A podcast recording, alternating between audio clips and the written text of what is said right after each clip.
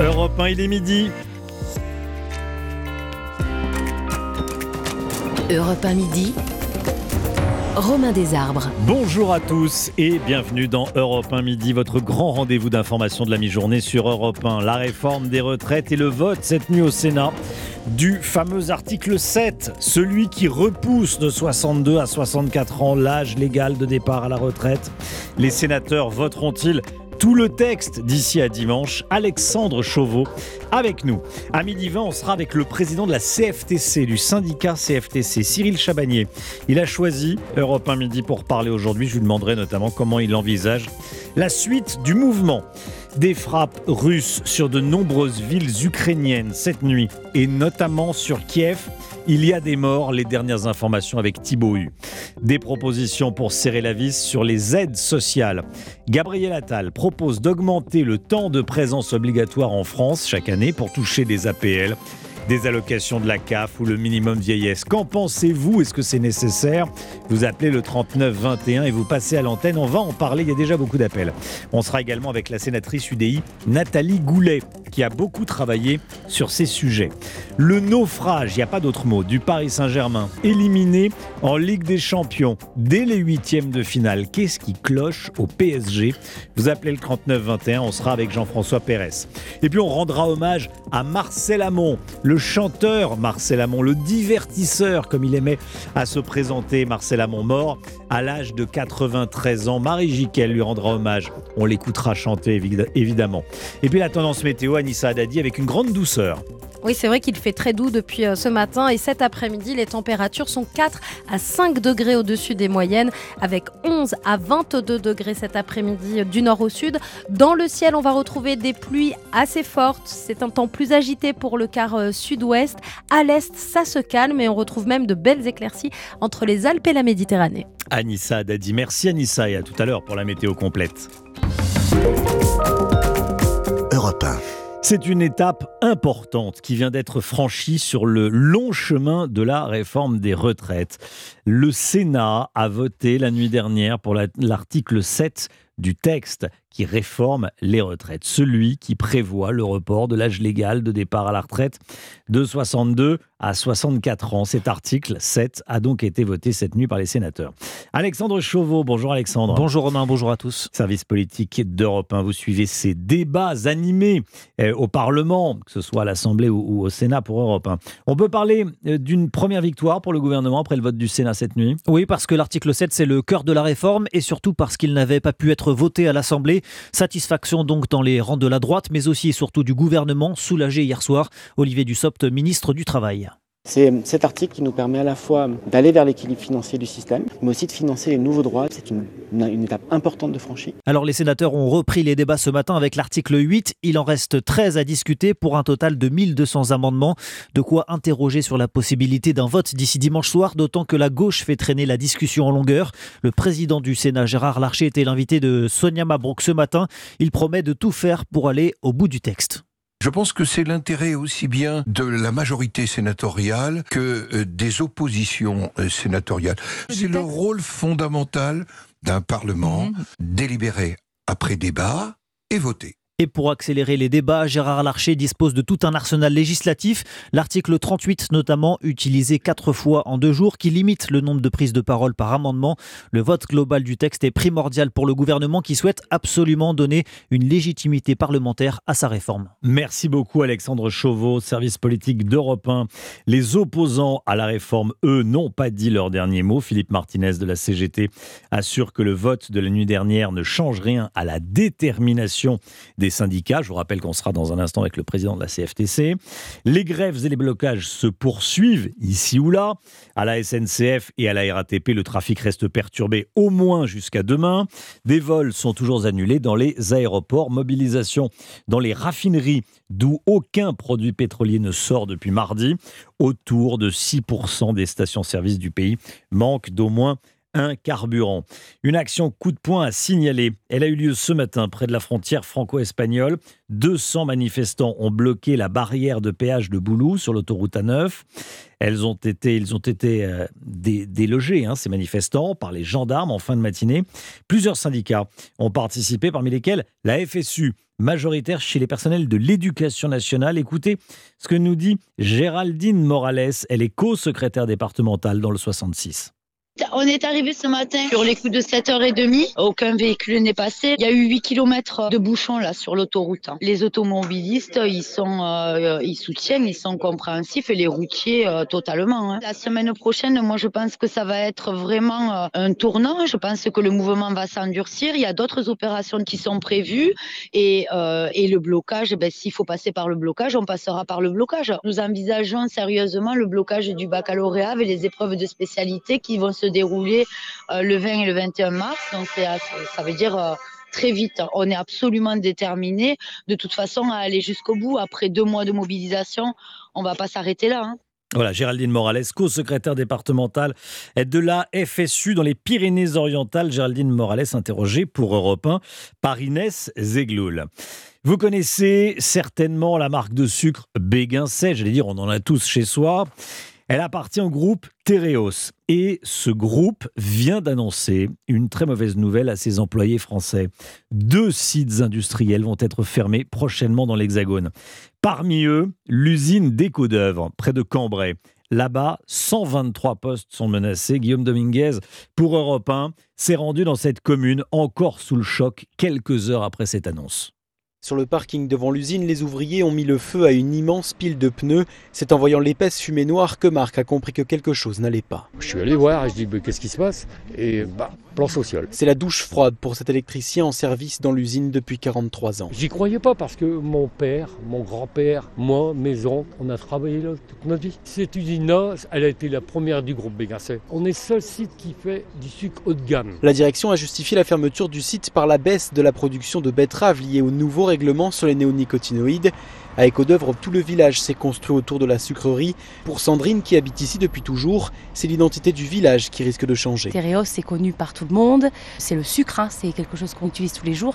Donc si elle est plus là, euh, ouais, ça va être triste, quoi, parce que ça va laisser euh, toutes des familles euh, sans travail. Et on sait qu'il y avait plus de 150 personnes au sein de la société. Quoi. Un coup de massue pour toute une commune qui tombe symboliquement à quelques jours du 150e anniversaire de l'usine. À Éco d'œuvre, Guillaume Dominguez, Europe 1. Nouvelle campagne de frappe massive sur l'Ukraine au petit matin. Je voulais absolument qu'on en parle, bien sûr, avec vous, Thibaut. Bonjour, Thibaut. Bonjour. L'armée russe a bombardé une dizaine de régions ukrainiennes. La capitale, Kiev, n'a pas été épargnée. Encore une fois, ce sont les infrastructures énergétiques qui ont été visées. et notamment la centrale nucléaire de Zaporizhia, déconnectée du réseau électrique ukrainien, en cause une attaque de missiles russes. La centrale est passée en mode blackout pour la sixième fois depuis le début du conflit. Des générateurs de secours ont été lancés et deux de ces réacteurs sont à l'arrêt. L'opérateur ukrainien a averti d'un risque d'accident nucléaire si l'alimentation extérieure de la centrale n'était pas rapidement rétablie. L'objectif russe est clair, plonger l'Ukraine dans le noir et dans le froid. Cela faisait des semaines que le Kremlin n'avait pas frappé si fort. Plusieurs villes sont sans électricité comme Odessa, une partie de Kiev et Kharkiv privées aussi d'eau et de chauffage. Le bilan humain est lourd, on compte 6 morts à Kherson, 5 morts à Lviv dans un quartier résidentiel touché. Des tactiques russes misérables dénonce Volodymyr Zelensky, le président ukrainien qui précise que près de la moitié des missiles tirés par Moscou ont été abattus. Thibaut U, merci beaucoup Thibaut. Il est midi 8, restez bien avec nous sur Europe 1 dans Europe 1 midi. Dans un instant, on va parler de la déroute du Paris Saint-Germain, de la désillusion. Vous allez entendre des supporters parisiens en petite forme, forcément. Et puis on sera avec Jean-François Pérez. Et puis on rendra hommage ensuite à Marcel Amont avec euh, Marie Jiquel. On va écouter notamment euh, également chanter Marcel Amont, bien sûr. 93 ans, il nous a quittés euh, ces dernières heures, la nuit dernière. A tout de suite. Europe 1 midi. Romain Desarbres. La désillusion encore pour les supporters du PSG. Le club de la capitale a perdu hier contre le Bayern Munich. Une défaite 2 buts à 0 qui élimine les Parisiens de la Ligue des Champions dès les huitièmes de finale. Ce matin, dans les rues de la capitale, le réveil était difficile. Là, c'est vraiment, je suis déprimé, j'ai envie de pleurer parce que hier, euh, bah, on a été bon, mais on n'a pas assez concrétisé. Euh, ouais, beaucoup de déception. Léo Messi est absent, comme d'habitude. Mbappé, je, je, misais que sur lui finalement. Il a quand même fait un match de merde. Faut dire ce qu'il est au bout d'un moment. Et on a marre de cette équipe.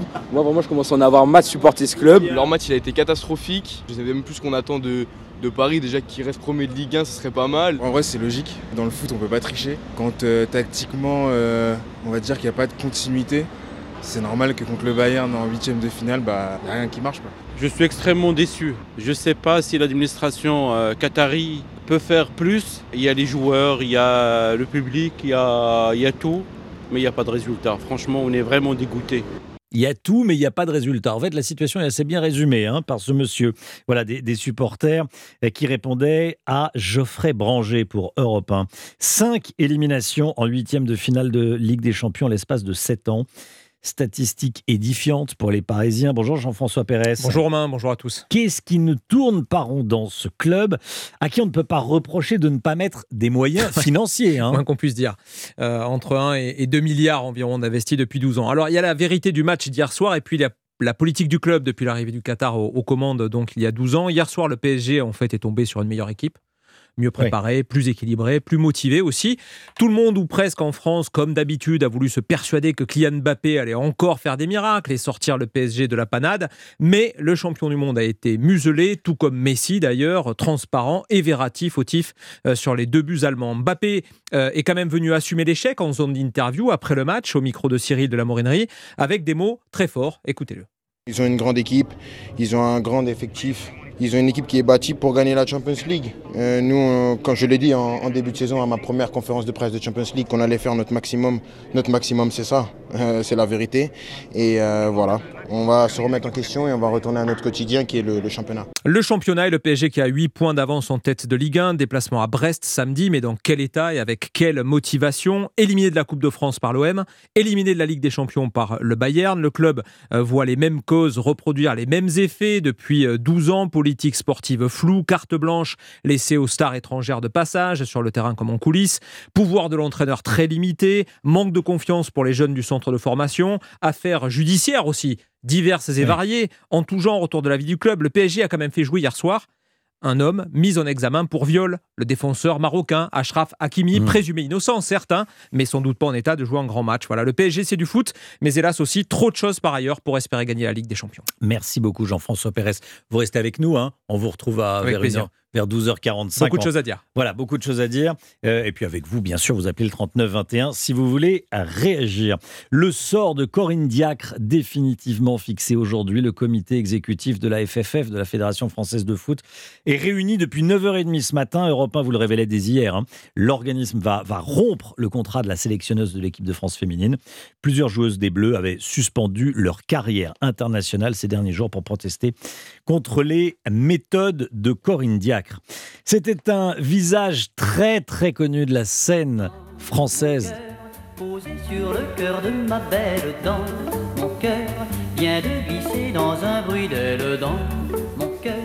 Dans le cœur de ma blonde, il se présentait comme un divertisseur. Hein et Marcel Amont est décédé, la légende Marcel Amont, qui est décédé hier soir à l'âge de 93 ans chez lui à Saint-Cloud, près de Paris. Marie Jiquel, bonjour Marie. Bonjour Romain.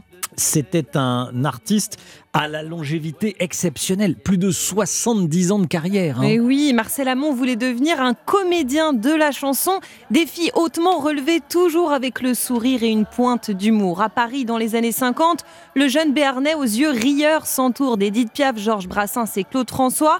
Il partage même l'affiche au cinéma avec Brigitte Bardot dans La mariée est trop belle quand il ne se produit pas sur scène avec des spectacles savoureux où chansons et sketchs s'enchaînent. Blanc, blanc, blanc, blanc, blanc, blanc, blanc, blanc, blanc, blanc, blanc, blanc, blanc. Dans les années 70, Marcel Amont est partout, à la télévision avec son émission À mon tour, sur la scène de l'Olympia. Il s'essaye même à la comédie musicale et son disque L'amour, ça fait passer le temps devient disque d'or. C'est bien dommage de travailler chaque jour pour gagner sa vie, pour se lever. Il n'y a pas de message caché, hein, Romain, dans, ce, dans cet extrait. Ces dernières décennies, Marcel Amont s'était fait plus discret. Des apparitions dans les téléfilms, quelques concerts. Pour fêter ses 90 ans, il revisite mmh. son répertoire avec d'autres grands noms de la chanson française, comme ici avec son ami Charles Aznavour pour le titre Le Mexicain. J'ai une soif du tonnerre, il faudrait trouver un gars pour jouer un verre en trois coups. Voilà, depuis hier soir, Romain, la scène française sourit un peu moins.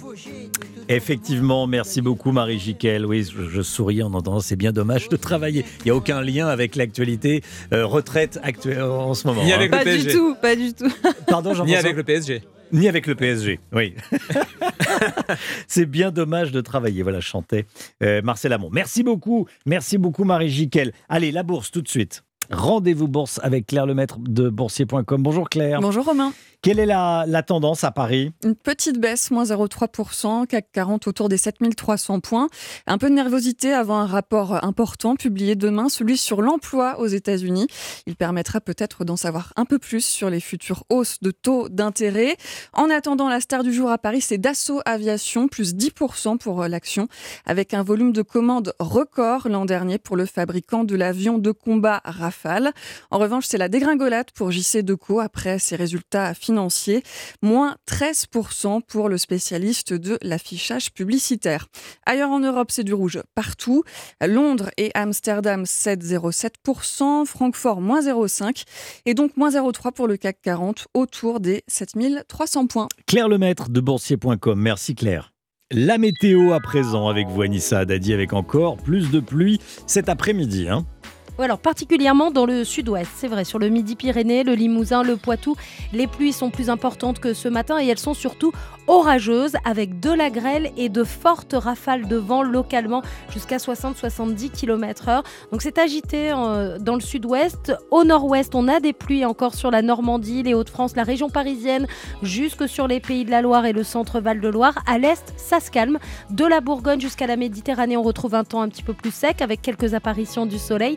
C'est plus ensoleillé euh, sur les Alpes, la vallée du Rhône, la Provence, la Côte d'Azur et la Corse, avec toujours ce vent qui souffle sur tout le territoire à 60 km/h en moyenne. Les températures 11 à Boulogne-sur-Mer, c'est la douceur, hein. 13 à Brest, 14 pour euh, Strasbourg et Aurillac, 15 degrés à Paris et Nantes cet après-midi, 18 à Marseille, 21 degrés à Nice et 22 la maximale pour Bastia. Merci Anissa. Il est midi 19. Restez bien avec nous.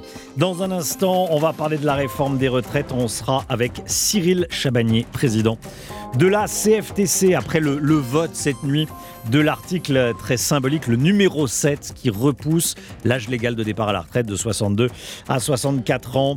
Euh, on va en parler à, à quelques heures, à, à 48 heures hein, de la prochaine manifestation, celle de, samedi contre la réforme des retraites. À quoi ça sert d'aller manifester alors que euh, le Parlement est en train de voter cette réforme? J'ai posé notamment cette question à Cyril Chabagnier. A tout de suite. Europe 1 midi, Romain.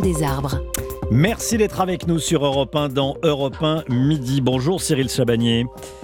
Bonjour. Bonjour, vous êtes le président de la CFTC, du syndicat CFTC. Merci beaucoup d'être d'être avec nous. Euh, quelques heures après le vote par le Sénat, donc, je le disais, du, du fameux article 7 de, de la réforme des, des, retraites, celui qui permet de repousser l'âge légal de départ à la retraite de 62 à 64 ans. Alors, la, première question qu'on se pose, bon, c'est à quoi ça sert de, de maintenir la, j'allais dire, la, j'allais dire la, la, pression, alors que le cœur de la réforme vient d'être voté par, par les sénateurs et que ça devrait être conservé même en commission mixte paritaire? Il y a une nouvelle manifestation samedi. Mais pour plusieurs raisons. Mmh. D'abord, vous l'avez dit, il y a euh, évidemment euh, ce vote au Sénat qui a eu lieu cette nuit, mais euh, par la suite, il va y avoir la commission mixte paritaire avec sept sénateurs et sept députés. Oui. Et le texte, au final, va revenir à l'Assemblée nationale. Et vu la composition de l'Assemblée nationale par rapport au Sénat, autant le vote au Sénat était quasiment acquis pour le gouvernement, le vote mmh. à l'Assemblée, lui, est loin d'être acquis. Donc, c'est la première raison pour laquelle il faut continuer le combat. Puis, il y a une deuxième raison qui est que même si la loi, au bout du bout, est votée, euh, rappelez-vous de l'histoire du CPE, la loi avait été votée, mais jamais promulguée sous la pression euh, justement de la rue. Oui. Et si on ne met pas en cause la démocratie parlementaire, il y a une autre démocratie qui est celle de la rue. Et quand on a les trois quarts euh, de la population qui refuse cette loi, je crois que la démocratie de la, de la rue peut aussi se faire entendre. J'aimerais que vous écoutiez ce qu'a dit ce matin la Première ministre Elisabeth Borne. On a été à l'écoute, il y a eu trois mois de concertation avec les organisations syndicales et patronales. On reste à l'écoute s'il y a des points particuliers, des améliorations que les uns et les autres veulent apporter à la réforme. comme on est à l'écoute des groupes parlementaires, cette réforme, elle se construit dans la concertation et ça, c'est mon état d'esprit. On a été à l'écoute des organisations syndicales. En fait, le, le, message du, gouvernement, j'entendais Bruno Le Maire sur CNews ce matin qui, disait la même chose. À, chaque moment, ces, interlocuteurs, il y a eu le moment des, syndicats. On a été à l'écoute des syndicats. Maintenant, ça se passe à l'Assemblée. Qu'est-ce que vous répondez à ça? Mais que ça a été une, une fausse écoute. Hmm. Euh, la problématique qu'il y a eu, c'est que nous avons fait une concertation sur plusieurs volets. Et autant si le gouvernement a été à l'écoute sur le premier volet, par exemple, qui a été le volet euh, euh, central et clé hein, de l'emploi des seniors, dont on sait que si on arrivait à résoudre cette difficulté, on pourrait résoudre le, le, déficit sur les, sur les retraites. L'écoute a été aussi on va dire, partielle sur la question de la pénibilité, mais par contre, il n'y a eu aucune écoute et aucune discussion possible sur le cœur du sujet qui a été le, qui a été le financement, puisque mmh. dès la première réunion, la première ministre nous a dit on vous laisse simplement un choix, c'est les 65 ans ou 64 ans avec accélération de la loi Touraine, donc accélération des trimestres de cotisation.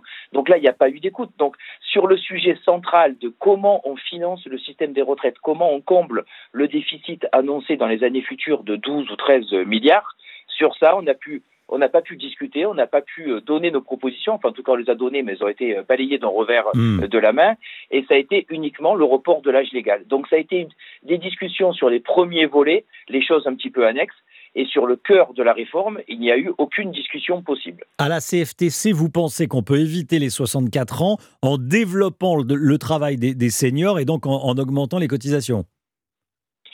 Alors, il y a plusieurs euh, mmh. possibilités. La première, c'est évidemment de travailler sur l'emploi des seniors, euh, puisqu'aujourd'hui, une personne sur deux arrive à la retraite et n'est plus en activité.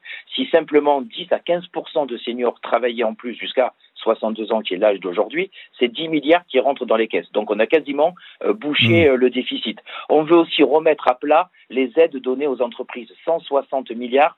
Certaines aides sont efficaces, montrent des, des bons effets et celles-là, on les garde. D'autres, il y en a d'États ne produisent aucun effet. On les, euh, celles-là, on les supprime. C'est des milliards aussi qui rentrent encore au mmh. niveau des recettes. Et on avait évoqué, y compris la question des cotisations, euh, des cotisations progressives, puisque nous sommes tous imposés avec une première grosse cotisation à 6,9% qui est euh, plafonnée au plafond sécurité sociale, c'est-à-dire que les gros revenus ne payent ces 6,9 que sur 3800 euros de leur salaire, même s'ils gagnent beaucoup plus.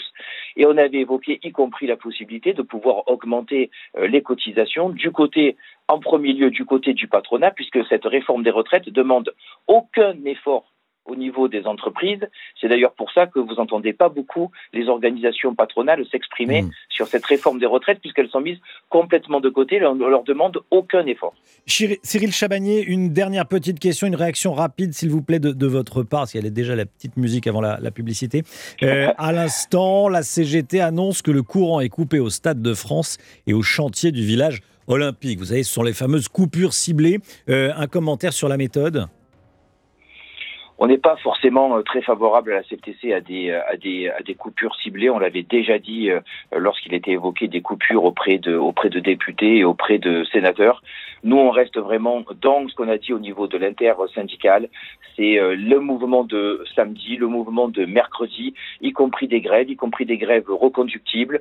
On laisse certains secteurs qui organisent parfois des blocages le faire. Après, les coupures ciblées, c'est toujours compliqué de faire les bons ciblages. Donc, c'est pas l'action qu'on privilégie à la CFTC. Merci beaucoup Cyril Chabagnier de la CFTC. Merci d'avoir été avec nous dans Europe 1 Midi. Dans un instant, on parle des aides sociales avec euh, le gouvernement qui semble vouloir serrer la vis. A tout de suite.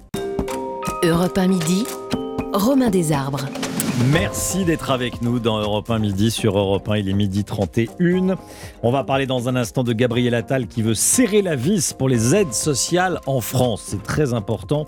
Et vous pouvez appeler le 3921 d'ailleurs d'ores et déjà. Mais tout d'abord, c'est le point info, le flash avec vous, Émilie Dez. Bonjour Émilie. Bonjour Romain, bonjour à tous. Les débats vont-ils s'accélérer au Sénat après le vote de l'article 7 la nuit dernière? Article qui repousse l'âge de départ à la retraite à 64 ans. Gérard Larcher, le président de la Chambre haute, assure sur Europe 1 qu'il fera tout pour que l'ensemble du texte soit examiné et voté d'ici dimanche soir. Pour le leader de la CGT, Philippe Martinez, le vote de ce fameux article 7 ne change rien à la mobilisation contre la réforme. Troisième journée consécutive de grève aujourd'hui, avec des perturbations toujours dans les transports. Les expéditions de carburant restent bloquées à la sortie des raffineries du groupe Total Énergie. Et puis le courant a été coupé au Stade de France et au chantier du village olympique, selon la CGT. On joue avec le feu. Le directeur de l'AIEA, l'Agence internationale de l'énergie atomique, tire la sonnette d'alarme après la nouvelle vague de frappes russes en Ukraine. La centrale de Zaporizhia est coupée du réseau électrique. Moscou dit avoir massivement bombardé l'Ukraine en représailles à une récente incursion. Alliée de Kiev, la Pologne annonce avoir livré comme prévu ses 10 nouveaux chars Léopard à l'Ukraine. Dernière ligne droite pour les candidats de Parcoursup. Ils ont jusqu'à minuit ce soir pour formuler leurs vœux sur la plateforme d'orientation post-bac. Et puis Corinne Diacre, débarquée de son poste de sélectionneuse de l'équipe de France féminine de foot. Selon une information européenne, le comité exécutif de la FFF doit acter son départ aujourd'hui. Euh, plusieurs joueuses avaient décidé de se mettre en retrait en raison de leur désaccord avec euh, Corinne Diacre. Merci beaucoup, Émilie. On vous retrouve dans une demi-heure à 13h pour un prochain point actu. À tout à, À tout tout à l'heure. l'heure. Europe 1 midi. Midi, 13h, Romain Desarbres.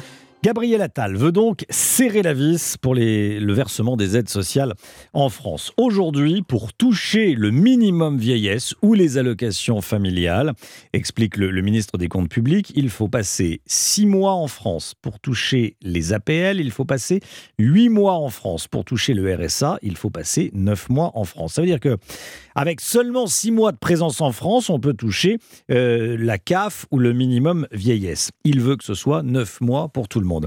On est avec Nathalie Goulet, qui est sénatrice UDI. Bonjour Nathalie Goulet. Bonjour. Merci beaucoup d'être avec nous dans Europe 1 Midi sur Europe 1. Vous avez beaucoup travaillé sur ces sujets, notamment sur la fraude aux aides sociales. Déjà, qu'est-ce que vous pensez de ce que propose Gabriel Attal? Alors, le ministre est dans une démarche euh, ultra positive puisqu'il a réuni euh, une task force autour de la fraude fiscale et de la fraude sociale.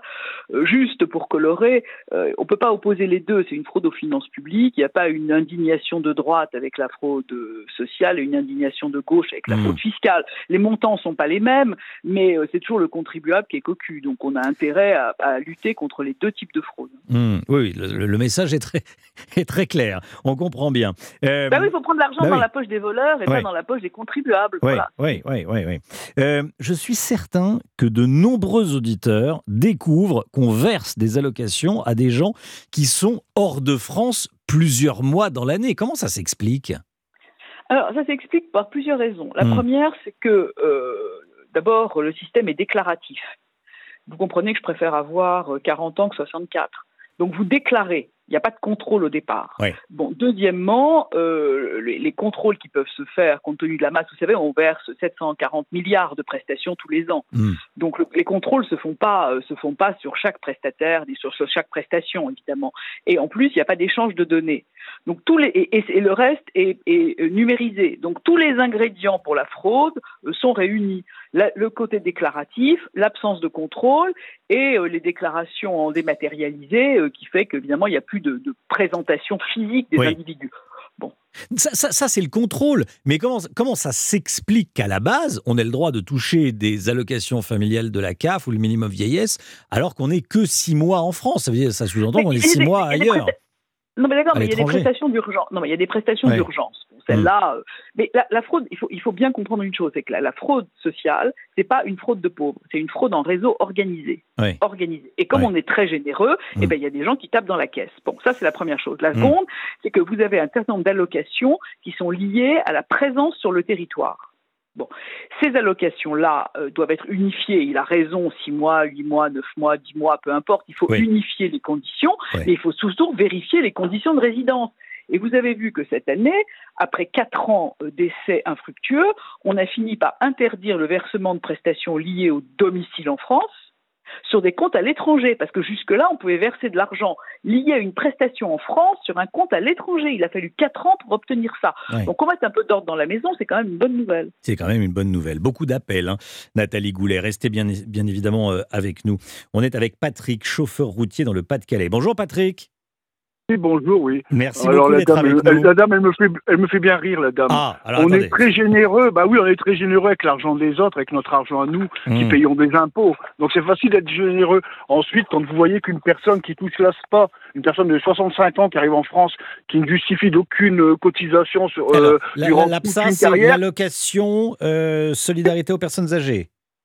Ah, bah bien sûr, c'est Oui. une personne qui a 65 ans, qui a plus de 65 ans, qui vit en France et qui peut toucher, à l'époque, ça devait être 906 euros, je sais plus combien, hein. Donc en brut, ça doit faire à peu près 1200 euros une, pour une carrière longue, euh, hein, quelqu'un qui a travaillé toute sa vie, qui a cotisé toute sa vie, et quelqu'un qui a jamais travaillé, il, va payer. Alors on est très généreux, on est très généreux, mais nous, on en a ras-le-bol, quoi, de, de Mhm. payer pour des gens. Moi, je suis pour les aides, qu'on leur donne, qu'on les nourrisse, qu'on qu'on les soigne, parce qu'en plus, il n'y a, pas- il a pas que ça. Hein. Euh, Ils ont le droit aussi à des aides pour se loger, ils ont le droit aussi à l'AME, l'aide médicale d'État. oui, ça nous coûte un vous milliard d'euros, un milliard d'euros par an. Mais c'est pas pris de la poche de, des politiques, hein. c'est pris de la poche, dans la poche des Français. Hein. Oui, ça, si ça, vous regardez le film La normal, crise de ouais. Colin Serrault, re- regardez le film La crise de Colin Serrault, euh, le, Jean, le, le Patrick Timsit qui joue le rôle de Momo, hein, qu'on lui dit qu'il est raciste. Non, non, quand vous regardez bien euh, l'explication, il en a ras-le-bol, quoi. On lui dit toujours, faut se pousser. C'est toujours aux mêmes qu'on demande de se pousser, qu'on demande de payer. C'est jamais à eux. Les sénateurs, Alors, leur retraite, là, on en parle on, on en parle Oui. de leur retraite à eux J'ai- Alors, j'ai j'ai com- j'ai compris le, le- vo- votre message, Patrick.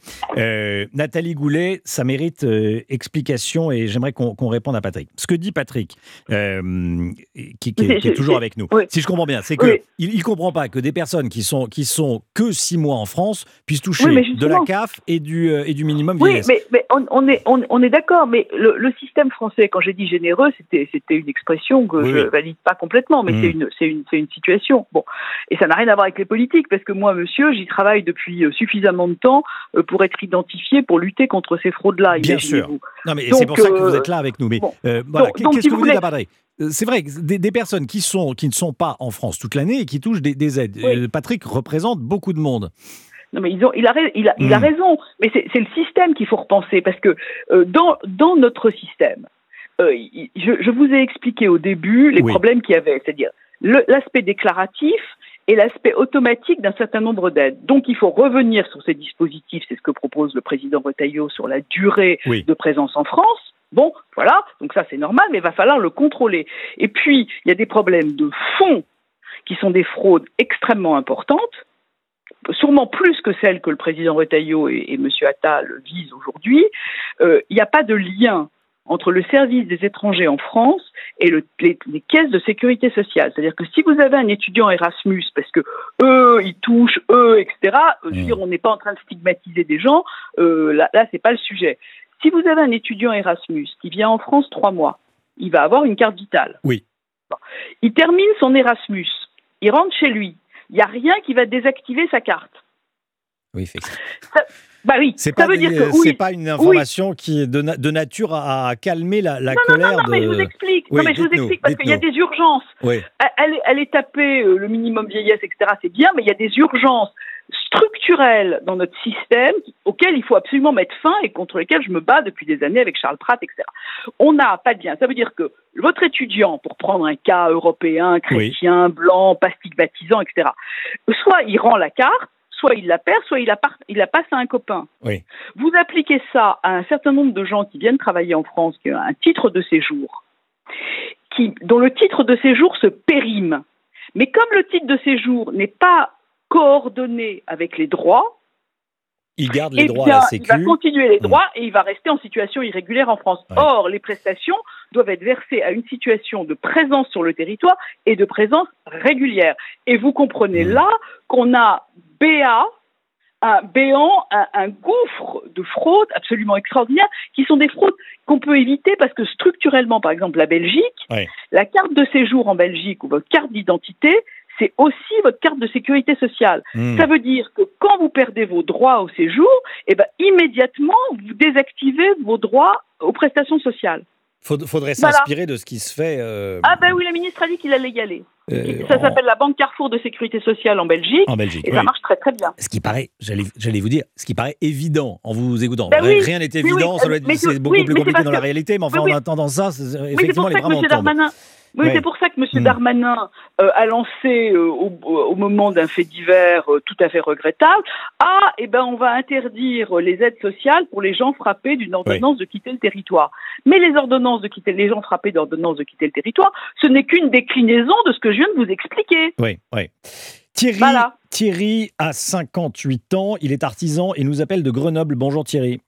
Bonjour. Vous êtes, euh, vous êtes artisan dans quoi? Quel est votre Je suis dans le bâtiment, électricité. Électricité, Moi, je suis bâtiment. pas très loin de la retraite. Bon. Et ce que je vois par rapport aux cotisations retraite, pour parler un peu de la retraite qui est mis en arrière-plan par rapport au social, mais a priori ça marche ensemble, Mhm. euh, on cotise énormément.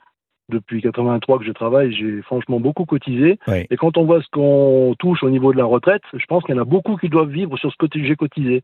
Et au jour d'aujourd'hui, moi je comprends pas qu'on donne un minimal retraite à quelqu'un qui a jamais rien produit en France, jamais rien travaillé, jamais rien créé, un minimum retraite pour qu'il puisse survivre en France. Sans compter le minimum retraite, ces gens-là, Ouais. souvent, ils ont droit encore à des logements sociaux, des aides de droite à gauche. Il y a énormément de, de, de, de social qui est créé par, pour, euh, pour toutes ces personnes-là et, et qui sont financées par les charges sur nos salaires.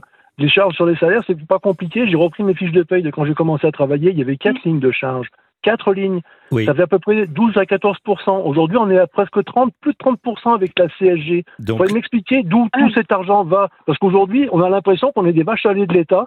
On fait que bosser, que bosser, que bosser. Et plus on travaille, plus on nous en prend. Et au jour d'aujourd'hui, je me rends compte d'une chose, c'est que je me pose la question si c'est pas mieux d'arrêter et de se mettre au chômage. Moi, au bout dans six mois, j'aurais droit, là, j'ai droit à rien parce que je suis artisan. Dans six mois, j'aurai droit au minimum social. Je vais faire comme les autres. Je me prends une carte d'auto-entrepreneur. Je fais 50% de blagues, 50% de déclarés et je tire jusqu'à la retraite.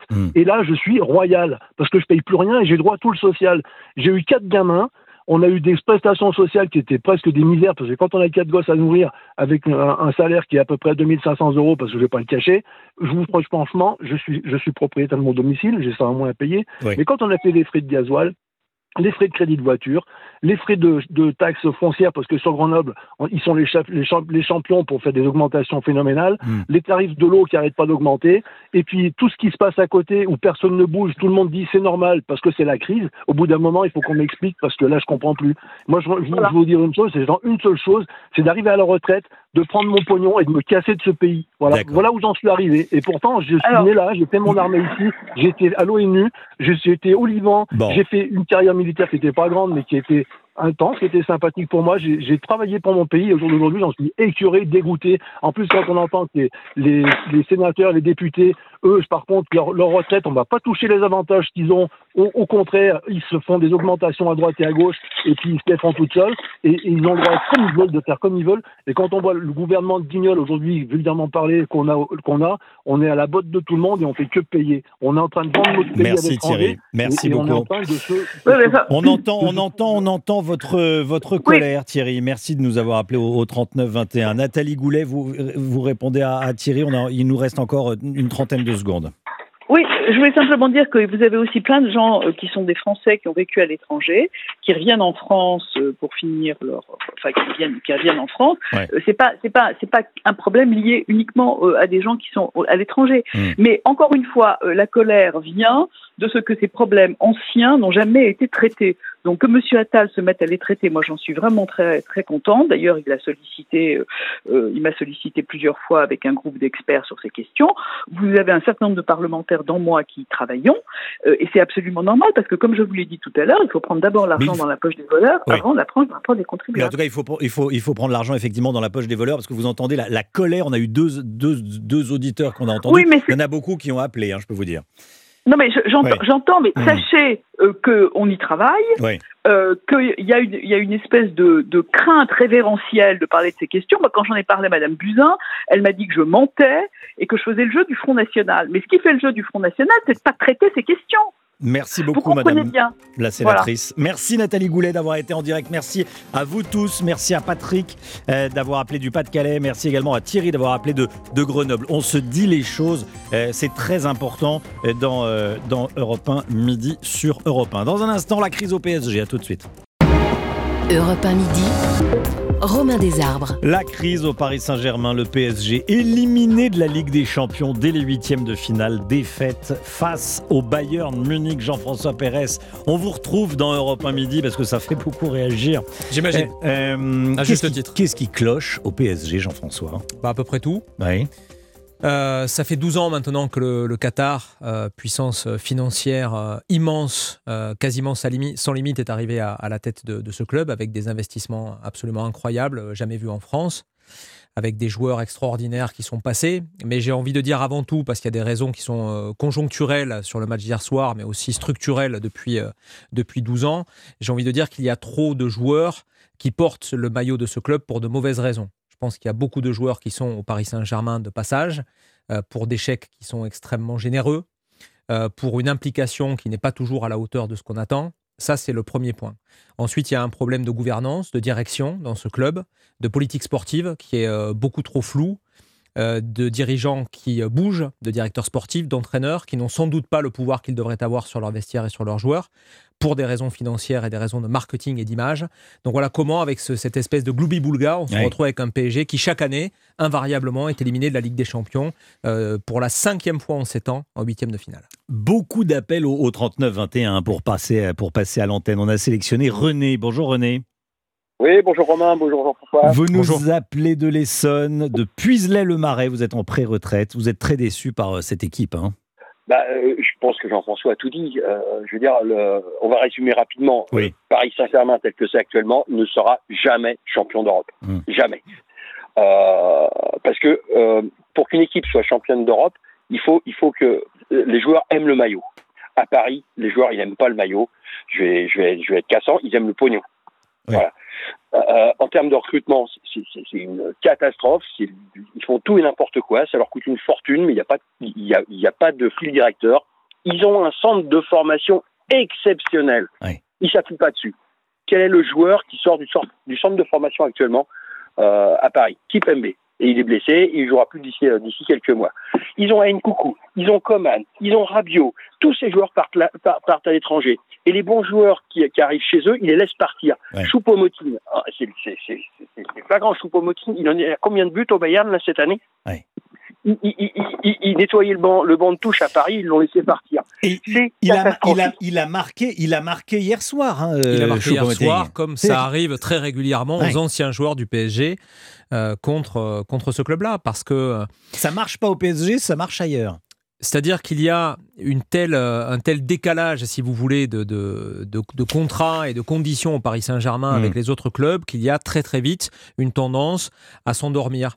Et vous avez, pour, pour schématiser, des stars. Vous avez eu Beckham, vous avez eu Ibrahimovic, vous avez maintenant euh, Messi, vous avez euh, Neymar. J'ai même Mbappé de côté parce que c'est vraiment quelqu'un de, de très particulier. Vous avez les stars, mais à côté des stars, il faut des euh, garçons qui acceptent avec le même enthousiasme euh, de jouer, comme on dit, les porteurs d'eau dans le foot. Oui. Sauf que ces joueurs-là, qui sont en général moyens, sont trop payés et se retrouvent dans une situation qui n'est sportivement pas bonne. Donc on pourrait euh, en parler pendant des heures, oui, oui. mais vous avez un petit peu compris l'histoire. C'est un club aujourd'hui qui est totalement déséquilibré.